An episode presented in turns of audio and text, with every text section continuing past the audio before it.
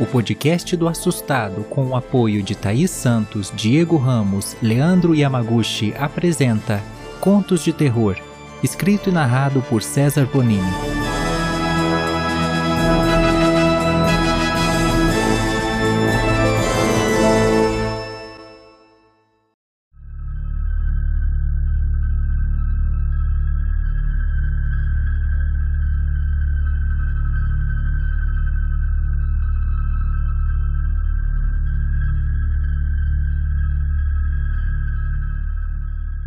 Meu nome é Renan, tenho 27 anos e essa história que eu vou contar aconteceu comigo há 5 anos. Na época eu havia perdido minha mãe em um acidente muito trágico. Em um final de semana decidi ir buscá-la de carro para fazermos um passeio. Porém, na volta, um caminhão entrou na contramão e veio na nossa direção. Eu rapidamente tirei o carro da estrada e ele capotou várias vezes. Minha mãe havia tirado o cinto para pegar sua blusa no banco de trás. Ela foi arremessada para fora do carro. Fiquei muitos dias entre a vida e a morte. Tive sonhos muito estranhos, ouvi vozes, mas finalmente me recuperei, diferente de minha mãe. Eu queria morrer naquela época. Fiquei sem chão mas sempre fui muito forte e sabia que ia sair dessa. Então decidi fazer um cruzeiro cinco meses após a morte dela. Aquilo iria me fazer bem. Sozinho eu embarquei em um cruzeiro pelo litoral do Brasil. O navio era lindo e eu cheguei a sentir um pouco de paz ali.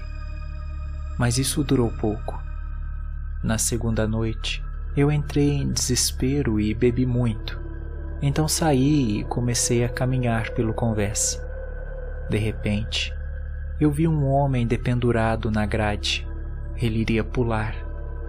Seu semblante pálido me apavorou. Antes mesmo que eu dissesse alguma coisa, ele deu uma gargalhada como de um louco e pulou no mar. Eu aprontei um escândalo, pedi socorro e logo as pessoas se aproximaram. Elas não acreditaram em mim.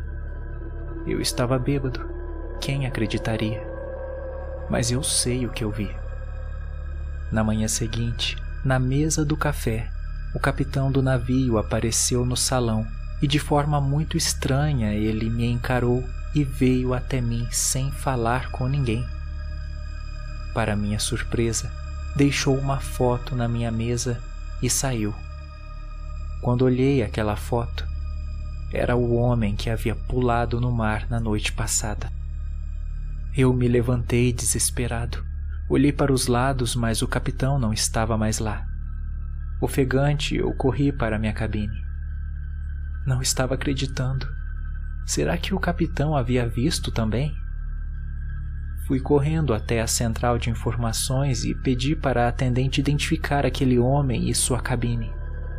Meu desespero a convenceu de que algo de ruim havia acontecido e nem me perguntou se eu tinha parentesco com ele ou não. Com o número da cabine em mãos, eu fui até lá. Bati na porta, mas ninguém atendeu. Leonardo era o nome dele. Com toda a minha força, arrombei a porta e levei um susto. A cabine estava toda revirada e haviam marcas de sangue por todo lado. Meu coração disparou. De repente, eu senti que havia alguém atrás de mim. Eu então fiquei imóvel e senti que a pessoa se aproximou bem perto do meu pescoço. Cheguei a sentir sua respiração. Então eu ouvi: Você está me procurando?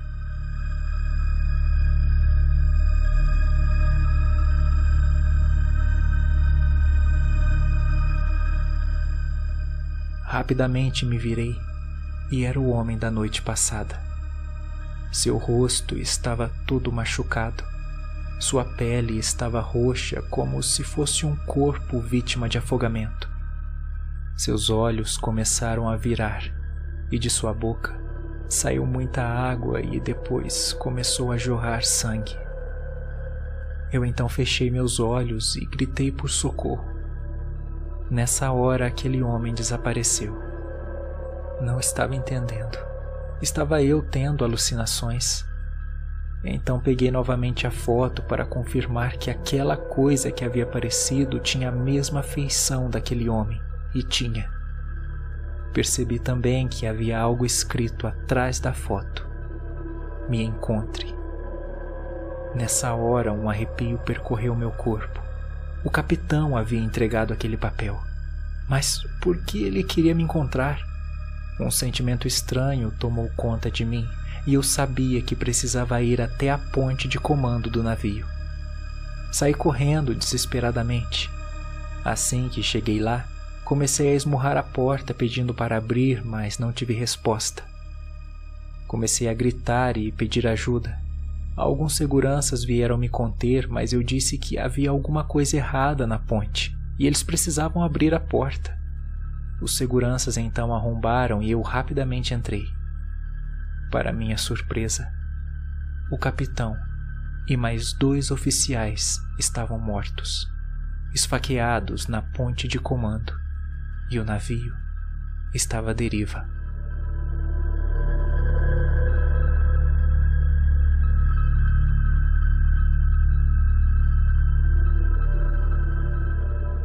Minha cabeça estava doendo tentando processar tudo o que havia acontecido.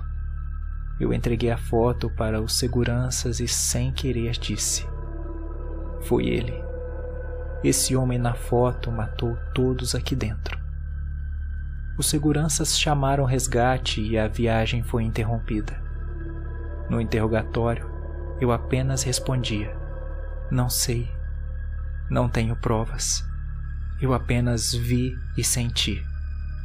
Alguns meses depois, constataram realmente que Leonardo Moreira havia matado o capitão, dois oficiais e em seguida se matou pulando do navio. Ele era uma pessoa com problemas mentais que sempre teve um sonho: entrar para a Marinha, mas por seus problemas nunca foi aceito. Uma pessoa doente que escolheu homens de honra inocentes para se vingar. Por isso o fantasma do capitão me procurou. Por isso depois eu vi o fantasma de Leonardo. Após o acidente, todos aqueles sonhos, aquelas vozes, eu virei uma pessoa sensitiva. Percebo as coisas, sinto. Espero que consiga ajudar mais almas, mas que não seja tão traumatizante quanto esse relato.